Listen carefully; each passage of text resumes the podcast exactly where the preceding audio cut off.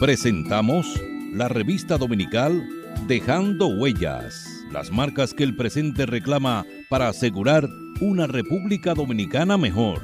Dejando Huellas. Dejando Huellas. Muy buenas tardes, apreciados oyentes de su programa La Revista Dominical Dejando Huellas, que se transmite todos los domingos de 3 a 5 de la tarde por esta CDN Radio 92.5 para Santo Domingo Sur y Este y para la región norte 89.7. Recuerde que nos puede sintonizar a través del internet www.cdnradio.com.do, además de www.dejandohuellasfm.net y por las redes sociales en Twitter arroba Dejando Huellas R, en Facebook Dejando Huellas y en Instagram Dejando Huellas Radio. Dejando Huellas, una producción de Honorio Montás, trillando el camino día a día en ruta segura hacia un futuro mejor. Dejando Huellas. Saludos amigos oyentes de su programa Revista Dominical Dejando Huellas. Hoy tengo la grata presencia de un médico especialista, un médico ginecobstetra, el doctor Cristian Francisco. El doctor Francisco es eh, médico y docente además. Eh, y vamos a hablar de un tema de mucha actualidad por el hecho de que, de que en los últimos días, a pesar de que regularmente los medios de comunicación eh, trabajan a profundidad ese tema por la preocupación. Pero yo voy a iniciar con una puntualización histórica de, mi experiencia. Yo estuve trabajando en el Consejo Nacional de Población y Familia en los años 70, a principios de los años 70, que fue nombrado un periodista, extrañamente, en un área que no, no tenía nada que ver, pero él estaba muy vinculado a la Embajada Americana. Ese periodista se llamaba Luis González Fabra, que venía de Estados Unidos eh, trabajó, trabajamos juntos en el Listín Diario en los años 63, cuando se reapareció el periódico Listín Diario. Y a él lo nombran como director ejecutivo del Consejo Nacional de Población y Familia. Por otro lado, ya existía Profamilia, que era una, una estructura patrocinada por la Agencia Internacional para el Desarrollo, USAID, ahora que está muy de moda, ¿no? Y USAID, que siempre ha tenido un involucramiento, en estos días conversaba sobre el tema de que el mal no está en la sábana, hablando de, la Policía Nacional, porque en una época eh, la policía, eh, o, casi siempre ha estado asesorado por la USAID.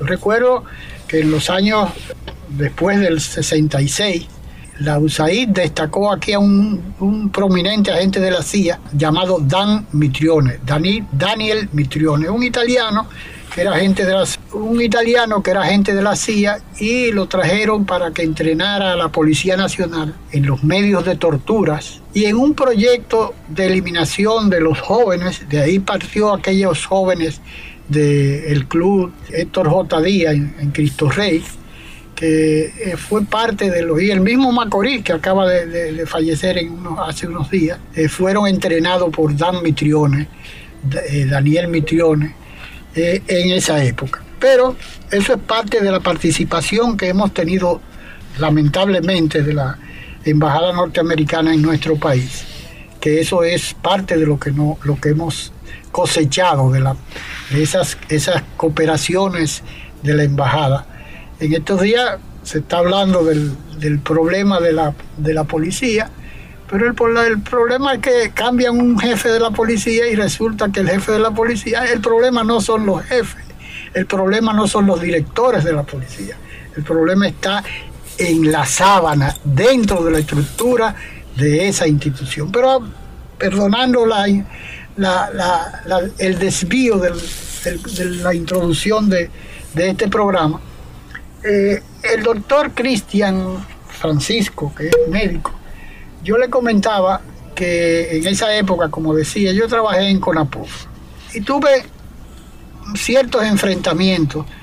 Terminé cancelado, claro está, porque publiqué en la revista Hora y se hizo eco Hablan los comunistas, un periódico del, PC, del PCD que existía que dirigía José Israel Cuello. ¿no? Y eh, yo denuncié, porque trabajaba ahí junto con una periodista que se llama Flor María Tejeda, que se estaba eh, implementando un proyecto piloto de esterilización de mujeres y hombres dominicanos. Y puntualizo lo de dominicanos porque en más de una oportunidad yo presencié que los haitianos se negaban a que le, tocaran sus partes. Y no era más que una, una, cirugía sencilla, tal si se podía llamar cirugía, porque era una lamparoscopía que le eh, esterilizaba mujeres atándole las, trompas con tres eh, perforaciones que le hacían alrededor del ombligo y a los hombres lo, le cortaban y le hacían, lo esterilizaban. Muchos de los hombres se negaban porque decían que le, le eliminaba la potencia.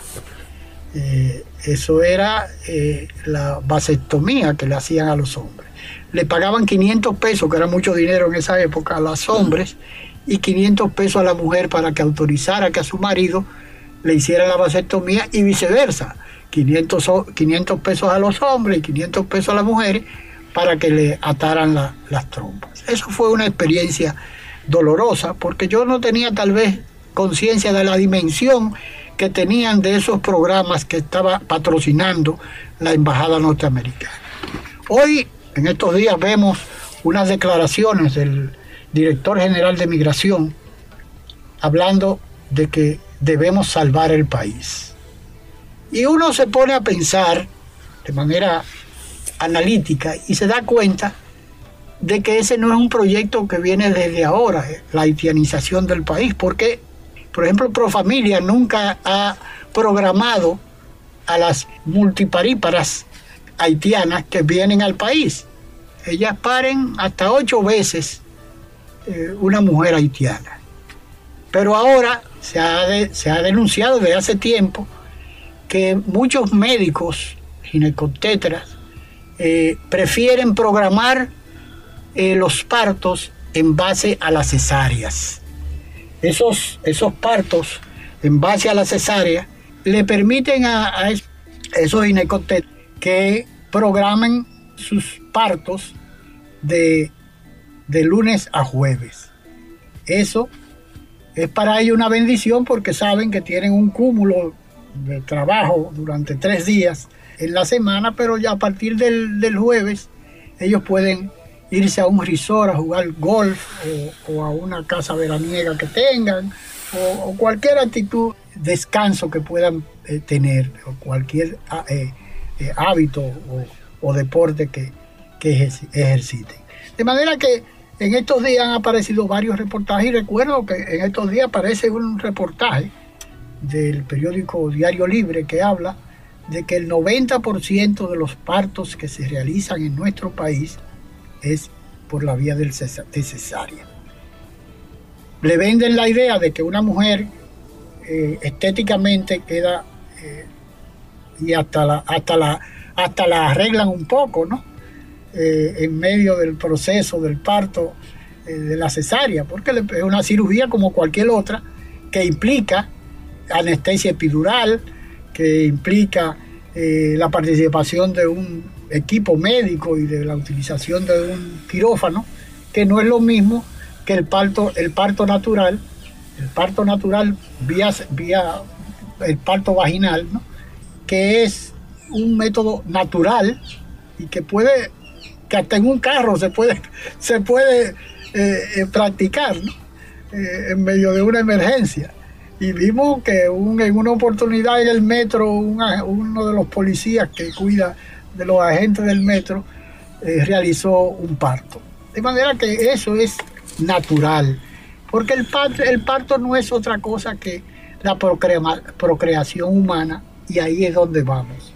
En la medida en que las dominicanas eh, están, están alumbrando vía cesárea, lo que no le permite más, sin mucho riesgo, de tres, de tres partos vía cesárea, porque eh, los músculos se debilitan eh, del, útero y realmente es muy peligroso que las mujeres eh, eh, paran más de tres veces.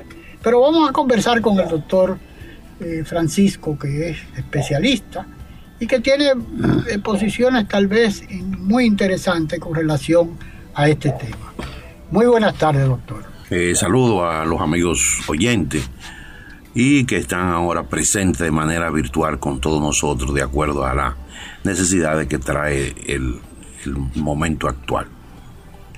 Cuando hablamos de la cesárea, estamos hablando de un procedimiento quirúrgico. Es la terminación del embarazo por medio de una intervención en la cual se incide el abdomen, se incide la barriga de la paciente para entonces entrar a la cavidad abdominal y cuando se entra a la cavidad abdominal, entonces incidir sobre un órgano que es el útero, con fin entonces de extraer el bebé. Es un procedimiento que a los años 80 Estados Unidos eh, proclamaba que debía no ser mayor de un 10 a un 15% de los procedimientos. Sin embargo, hoy en día esa teoría, ese mandato que hablaban las estadísticas norteamericanas y del país, pues se ha virado totalmente. Hoy en día nosotros tenemos que los partos, los embarazos, ya no son asistidos en el trabajo del parto, sino que una gran mayoría de ellos, por no decir todos, se terminan por vía de la cesárea. ¿Qué trae como consecuencia la cesárea? Hay indicaciones para la cesárea. Hay indicaciones que pueden ser maternas e indicaciones que pueden ser fetales. Y entre las indicaciones fetales, que son las más importantes, está una que es la presentación del bebé en el abdomen y en la pelvis de una manera distóxica. Y llamamos distóxica cuando no es una presentación donde lo primero que se aboca a nivel de la pelvis no es la cabeza. Si no es la cabeza, hablamos de distosia. Entonces es una forma de, para evitar un trabajo del parto eh, morboso, con trastorno, pues entonces se le termina el embarazo por vía de la cesárea. También una indicación importante es que el niño, el bebecito, entonces dé en algún momento algún tipo de asistencia porque está comenzando a tener sufrimiento fetal y entonces necesita terminar el embarazo. O cuando hay trastorno a nivel de la madre, trastorno a nivel de los órganos internos, la placenta o el útero, que hace que el médico este, termine el embarazo por vía.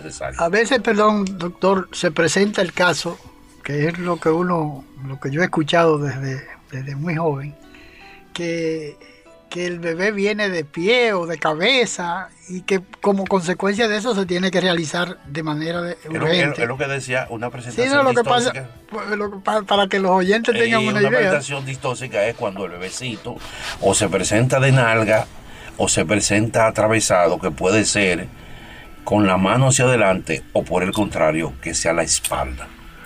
Es importante ahora que, que hablamos de eso. Y es que no la cesárea todo el mundo hoy en día practica cesárea. El que le pone, el que sabe manejar un bisturí, entonces le pone la mano y hace una cesárea. Pero nosotros como experiencia de docente hemos insistido siempre de que usted no debe ser cesareólogo. Usted debe ser una persona que domine, que conozca, que domine lo que es el procedimiento de la cesárea. Porque no es lo mismo asistir a un, un embarazo vía cesárea cuando hay una presentación donde el niño esté atravesado y cuando lo que se presente en el canal del parto, en la pelvis, en la vagina, sea la espalda, o por el contrario, cuando se presente las extremidades, no es lo mismo, hay que saber hacerlo. Pero aparte de eso, el procedimiento hay que dominarlo, porque usted está incidiendo sobre el abdomen y dentro del abdomen un órgano que está dentro del abdomen. Entonces, es necesario usted dominar eso. Pero hoy en día las cirugías cesáreas no están motivadas por una necesidad ni materna ni, ni fetal. Están vinculadas a la comodidad del facultativo y muchas de ellas a la petición de la paciente porque dicen que mejor y que ya no van a sufrir trabajo de parto. Y entonces viene lo que es el dinero, lo pecuniario. ¿Qué sucede? La asistencia al parto, en la cual una mujer de primera vez necesita 12, 10, 14, 16 horas para completar el trabajo de parto y que naga el bebecito. Y una cesárea se coge una hora, dos horas más. Entonces hay una programación de comodidad. Pero, tiene que estar cuatro días, cuatro días, o tres, dos o tres días en, una clínica, en una cama, acostado. acostado, que también tiene un costo adicional, ¿no? Entonces ahí viene el costo de la estada en la clínica, porque esa hotelería hay que pagarla. Entonces, los seguros y las intervenciones son más costosas. Entonces, ¿qué hace el facultativo? Pues entonces tiene mayores beneficios. Entonces, no solamente se ve como una indicación quirúrgica, una indicación materna o fetal, se ve como una facilidad para yo adquirir más. Y nosotros hemos, la Sociedad Dominicana de Obstetricia y Ginecología, nosotros y los ginecólogos hemos programado, hemos, pro, es decir, hemos hecho una protesta a nivel de los administradores de riesgo de salud y administradores de todas las personas que tienen que ver con lo que es el pago de la, del procedimiento de asistencia al parto, que la asistencia al parto debe tener un mayor costo, un mayor pago que la cesárea. Porque usted dedicarse 12, 14, yo me recuerdo cuando mi primer hijo nació, nosotros lo internamos a las 5 de la tarde, se internó y la mamá dio a luz a las 5 de la mañana del otro día. Y el médico se quedó ahí con ella 12 horas. En la cesárea nadie se queda con 12 horas.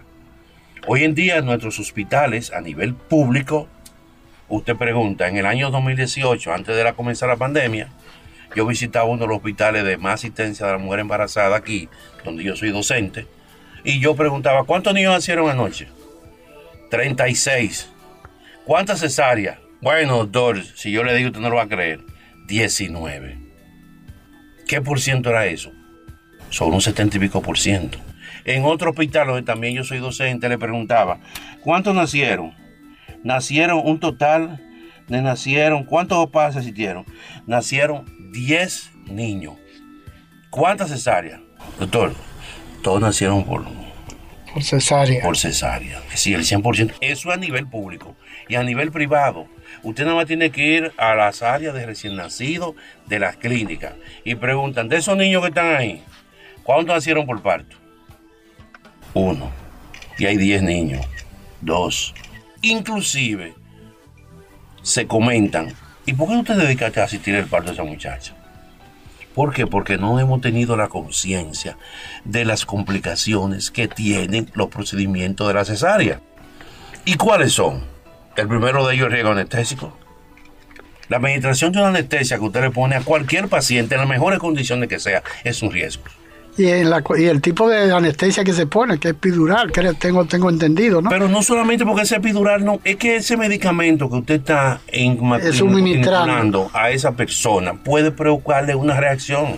Hay personas, y tenemos todo lo que ha practicado medicina, sabe, que hay pacientes que lo llevan a sala de cirugía, le ponen el medicamento y sin darse cuenta se muere el paciente.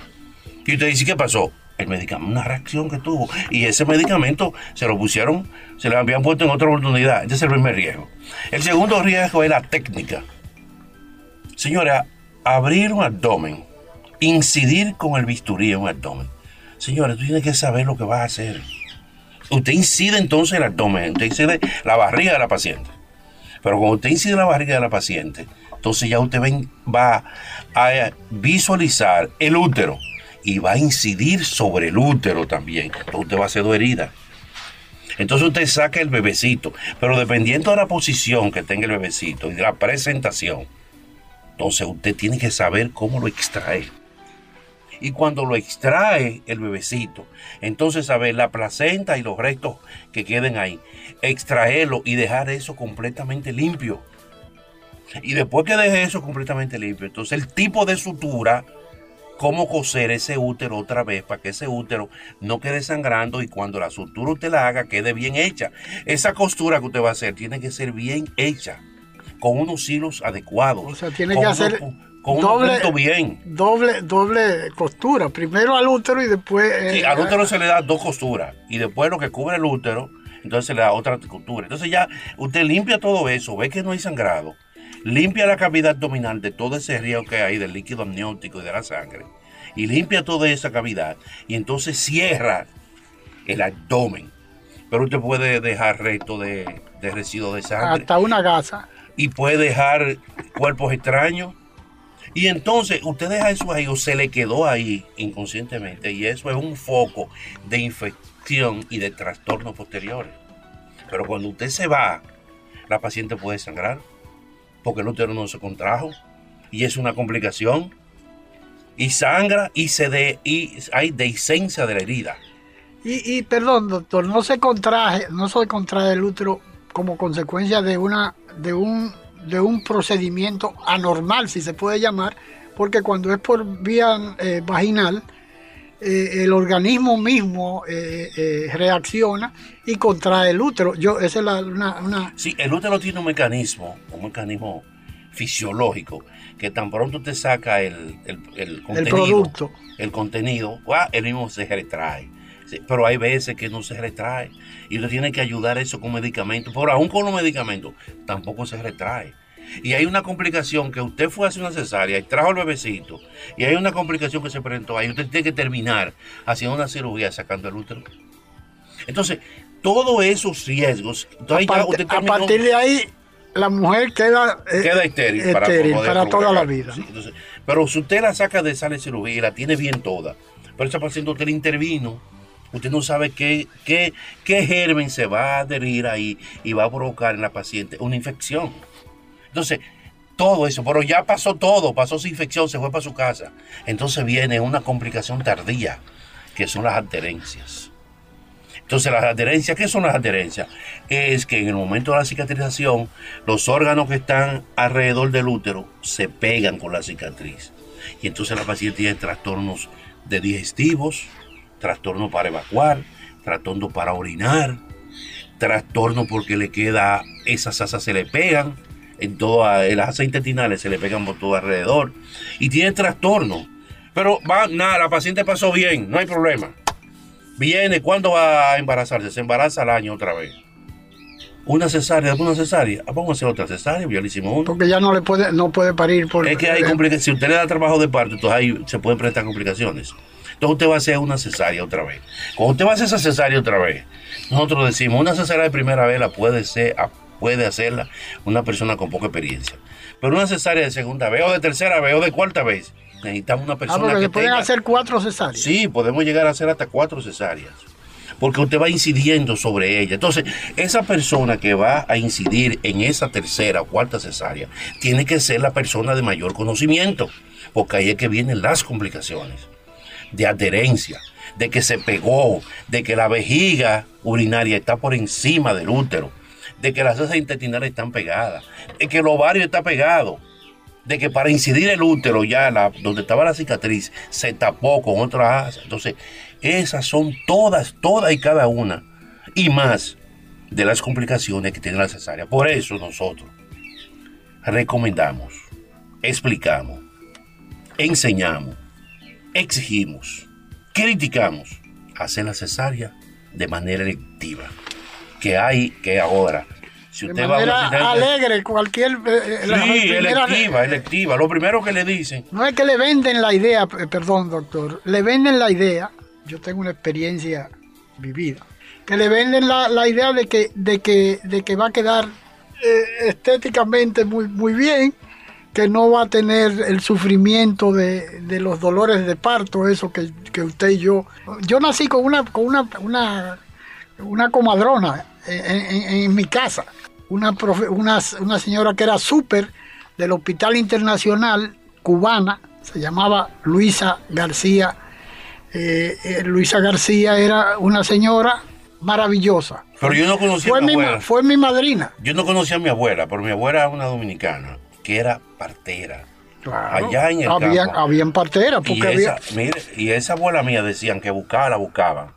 Entonces, pero yo tuve la, la vida mía fue que teniendo yo apenas a mi mamá con seis o siete meses de embarazo, mi abuela, resultado de haber asistido a un parto, y fue por la, por la noche, y el niño nació por la madrugada. Ella había pasado esa mala noche, una mujer de 60 años. No, no, yo le digo, mire, mire, y entonces ella, mire, en el campo se montó en caballo y cogió para el pueblo.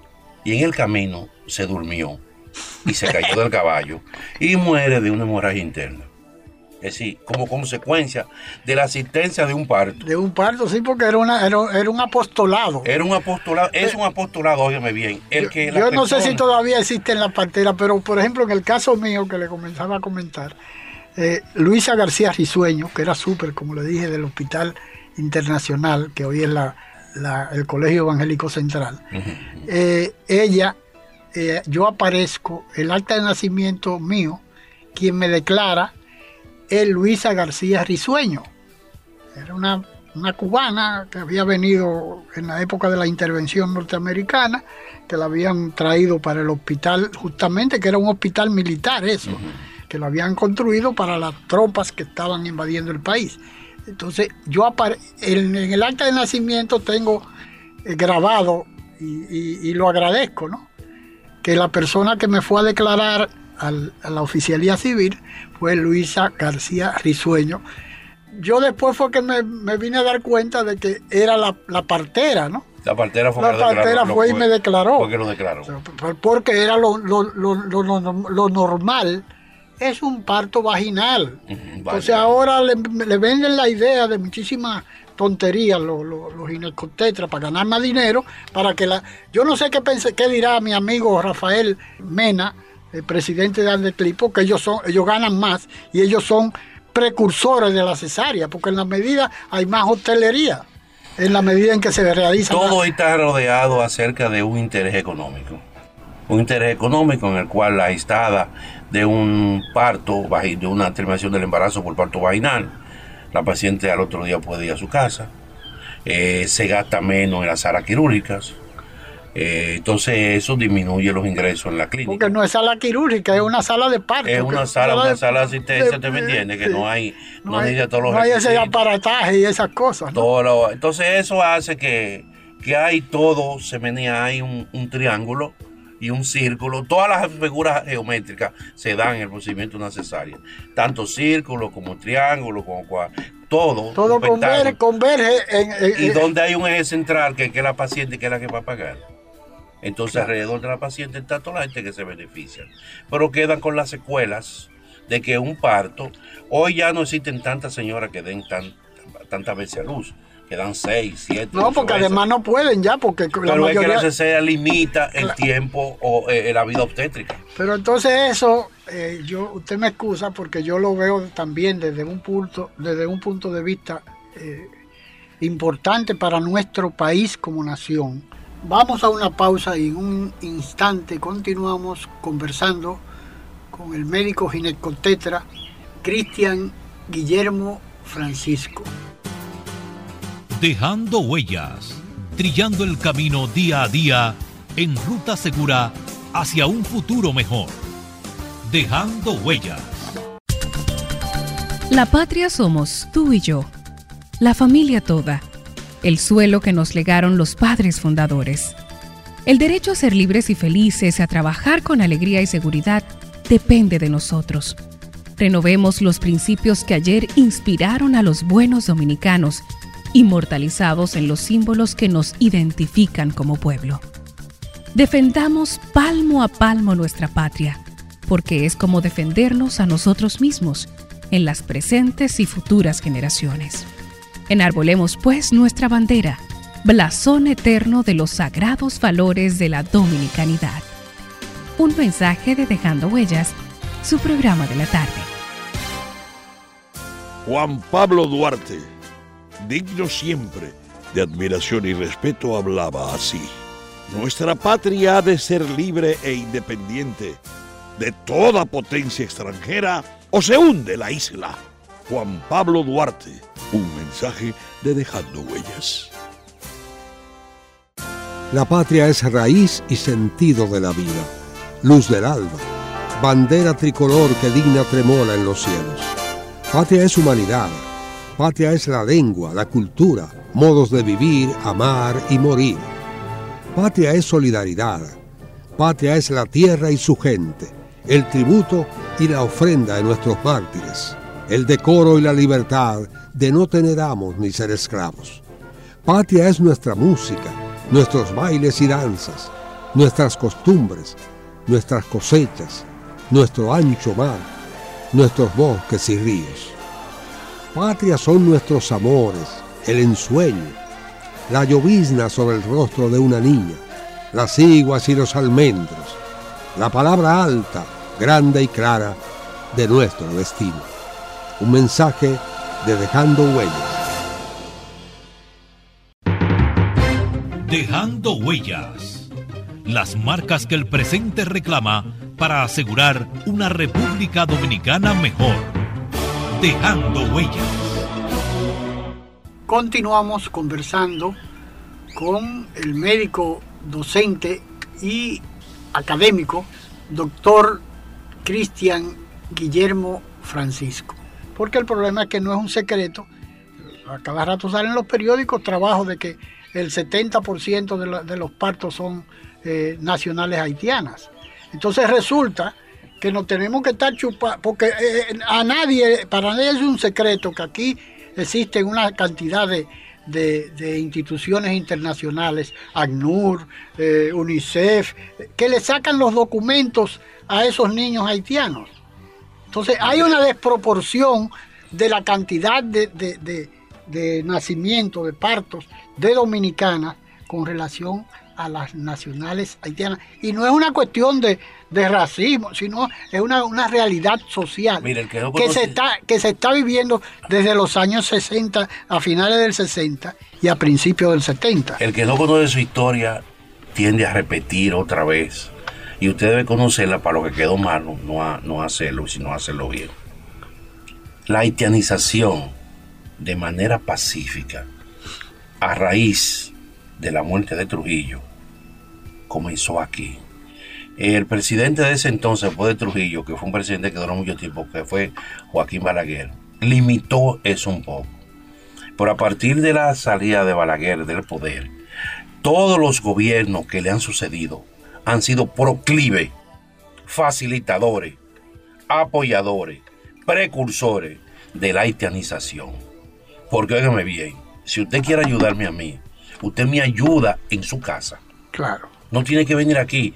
¿Cómo usted va a ayudar al pueblo haitiano cuando todos los haitianos vienen para acá? Entonces usted está quitándose el pan de la boca suya. Creándose usted un problema. Para dárselo al otro. Si usted quiere ayudarlo, vamos a ayudarlo allá. En el 1900, en el 1980 y 96, no, en el 2007, yo hice un último trabajo acerca de la asistencia del parto en la paciente no nacionales el 90% fueron de pacientes de nacionalidad haitiana. Y yo terminaba la tesis diciendo, la asistencia del parto o la cesárea, de eso el 50%, el 60% habían sido partos vía cesárea. Entonces el costo que, le costaba al país eso, debía descontárselo a los pueblos haitianos. Y me dijeron, ¿y cómo? Fácil. De las ayudas internacionales que los haitianos están recibiendo, como ellos están dejando de administrar la cesárea y asistencia al parto, que entonces eso, de esa ayuda, el gobierno dominicano, que se la descuente y eso viene para acá. ¿Cuánto dice? El 40% de la asistencia del embarazo y el parto en Santo Domingo están con los nacionales. No podemos seguir así. Pero aparte de eso, entonces ellos deben tener una declaración de un libro de extranjería y eso no se hace aquí. Entonces lo declaran como dominicano. Y no son, la constitución haitiana dice que donde quiera que nazca un ciudadano haitiano es haitiano. Entonces, ¿por qué tenemos nosotros que estarle dando papeles, autorización? No. si usted tiene familia en Estados Unidos, yo también. Y mi familia en Estados Unidos, cuando ha ido a Estados Unidos, primero tienen que entrar legal y después que entra legal tienen que llenar unos requisitos demostrables, establecidos y constantes persistente de que usted califica para ser residente. Y después que usted tiene que conseguir eso, entonces usted vuelve para ser ciudadano. Aquí no. Aquí los haitianos vienen irregular. Lo hacen dominicanos y lo hacen nacionales dominicanos con todo derecho y más que el suyo y que el mío. Porque a veces si usted le protesta a un haitiano, dice que usted está discriminándolo y que usted es xenofóbico y que usted es racista, y que, usted, todo lo que usted quiera. Escucha usted al médico docente ginecotetra Cristian Guillermo Francisco. Entonces no se puede. Entonces el dominicano, nosotros los dominicanos tenemos que coger conciencia. Y nosotros que por, por, por suerte, y ahora estamos hablando que otras muchas personas nos van a oír, señores, vamos a sentarnos frente a un espejo y vamos a mirarnos. A ver si estamos haciendo eso, lo que estamos haciendo es correcto. Y qué es lo que le vamos a dejar a nuestros hijos y a nuestros nietos. La cesárea es un procedimiento en el cual debe discutirse. primar la, emergencia. Yo, yo tengo... Y las electivas, oye, que no selectiva, que tengas indicaciones maternas y fetales, no indicaciones sociales. Porque se está discutiendo por un lado el, tema del aborto, pero se está dejando de lado el tema de la cesárea, que al fin y al cabo perjudica tanto desde el punto de vista eh, social y además de eso eh, desde el punto de vista científico, porque yo tengo entendido que por una preclancia, una eclancia, una, una malformación, una eso que usted decía de, que viniera de cabeza, de espalda, de nalga. Sí, una presentación, eh, una versión irregular. Eh, eh, bueno, se justifica una cesárea, pero ahora el gran negocio de muchos, no de todos.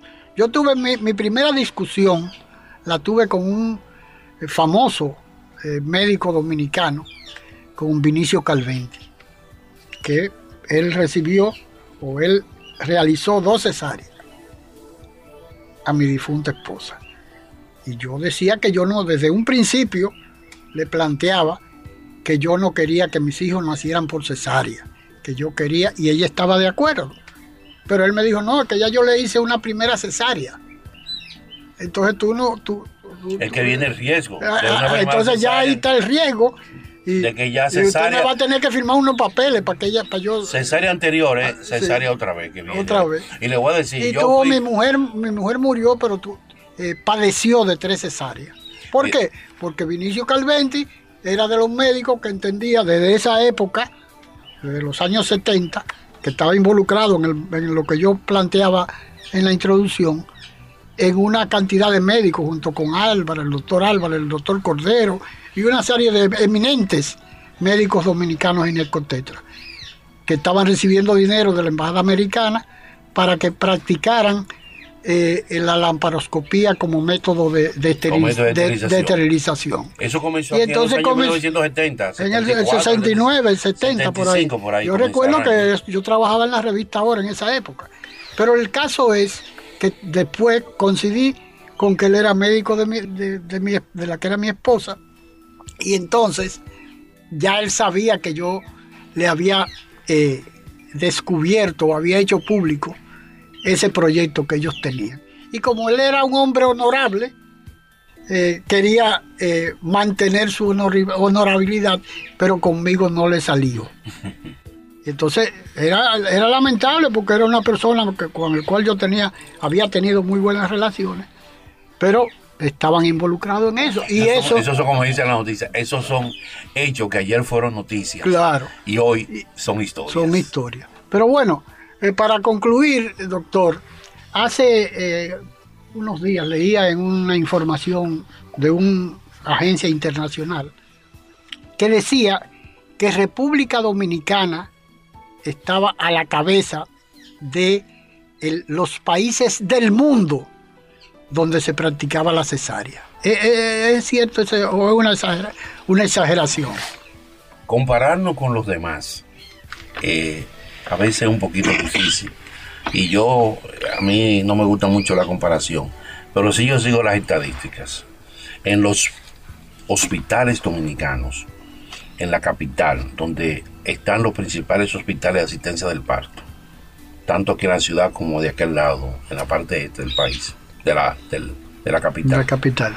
Se asisten la mayoría de los niños. Si usted va hoy y va y saca una estadística, ¿cuántos niños nacieron en este hospital? Y lo busca los tres principales hospitales. Nacieron 60 niños. Usted va a ver que de los 60, por lo menos 40 nacieron con cesárea.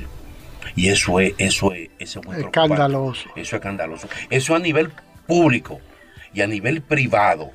Usted va a cualquier clínica de esa que asiste a muchas personas. Y de 10 niños, porque ya yo lo he hecho.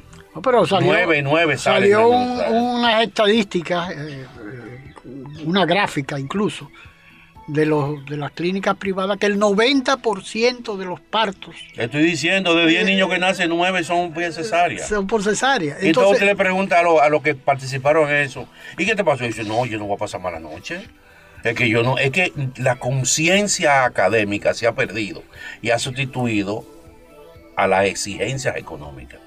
Entonces, eso es, tenemos que rescatar la mística del profesional. mire, yo que le no voy la tenemos, yo le voy la a, hemos perdido. Yo le voy a... le ¿Y voy qué a- vamos a hacer ahora? O sea, parte de eso la tenemos los que somos docentes. Que cuando exigimos entonces disciplina, somos criticados por otros. Y dicen que nuestro papel como disciplina es muy tajante y que no somos flexibles. Y es que usted enseña que se haga las cosas bien hechas. Pero cuando salen de ahí, no las hacen como ellos quieren. Y entonces no hay consecuencias. No hay consecuencias. Porque le voy a decir algo.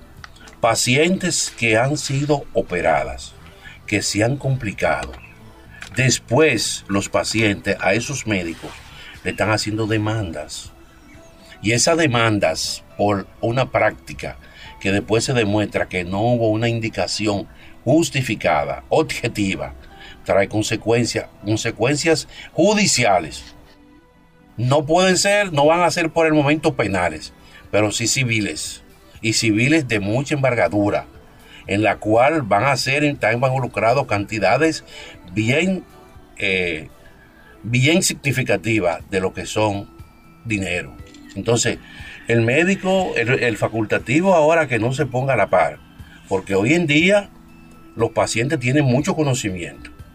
Hoy en día hay muchos facultativos del área de judicial que están dispuestos a ir y llevar a ese médico que no actuó con la prudencia, que no actuó con las indicaciones objetivas de hacer una cesárea y se complica la paciente. Va a tener problemas y entonces lo vamos a ver frente a los jurados y a los jueces que le van a dar sentencias con- dependiendo de la gravedad de los casos. Entonces, sí, que ya no solamente va a ser un problema de que usted va a, ser, va a terminar en un problema judicial. Continuamos conversando con el médico docente y especialista en ginecobstetricia, doctor Cristian Guillermo Francisco. Y va a haber problemas. Y ya hay experiencias. Y hay experiencia, experiencia de personas que han sido Claro. condenados judicialmente por haber practicado. Conozco un caso. Una paciente que le hicieron una cesárea porque había tenido de que un proceso infeccioso a nivel de la vulva, comenzando el embarazo. La paciente al momento del trabajo del parto no tenía nada, pero le programaron una cesárea. Le hicieron una cesárea de primera vez y la pobre mujer se infectó y terminó en sala de cirugía haciéndole más procedimientos. El marido agarró y demandó. Y cuando demandó al médico, el médico perdió, perdió, porque cuando fueron y el perito examinó, dijo, es que no hubo una indicación de la cesárea. Usted hizo la cesárea porque fue electiva, no había indicación. Entonces se complicó. ¿Quiso el médico complicarla? No. ¿Quiso la paciente que se complicara? No. Pero si hubiera sido un parto vía vaginal, la complicación hubiera podido resolverse de otra manera. Y ese, ese médico que participó en eso, que duró como dos años tras la causa, terminó teniendo que pagar. Y perdiéndole ese cuatro. No lo perdió, porque todavía aquí en este país todavía Todavía no se hace. castiga por ¿Ya me ahí. entiendes? No se castiga por ahí. No, ah, no hemos llegado Yo, hasta ahí. yo- espero yo que no conozco llegue. uno que... no Espero si- que no llegue. Lo que Sí. estamos haciendo conciencia es para que el médico trabaje con mesura, sea una persona que trabaje con objetividad y que demuestre con evidencia que por qué hizo y lo documente. Porque si no lo documenta, Es como si no lo- no lo hubiera hecho. Mire, yo le voy a, para finalizar ya, le voy a comentar algo que tal vez de un médico que tal vez fue profesor suyo. Se llamaba Julio Ramón Román Javid. era un gran amigo mío, teníamos una amistad eh, inquebrable. Y él tenía un concepto. él tenía un apodo, él. Ninito, Ninito, Ninito, mi hermano Ninito. Murió sentado en una mecedora de un infarto. Eh, pero fumaba muchísimo. El caso es que eh, Ninito había estudiado en España y había estudiado en Estados Unidos. En Estados Unidos hizo una especialidad de reconstructiva, lo que ahora se ha hecho famoso, ¿no?